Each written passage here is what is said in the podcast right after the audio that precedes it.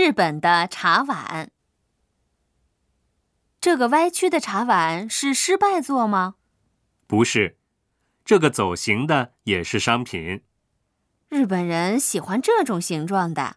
是的，我们也喜欢这种形状的。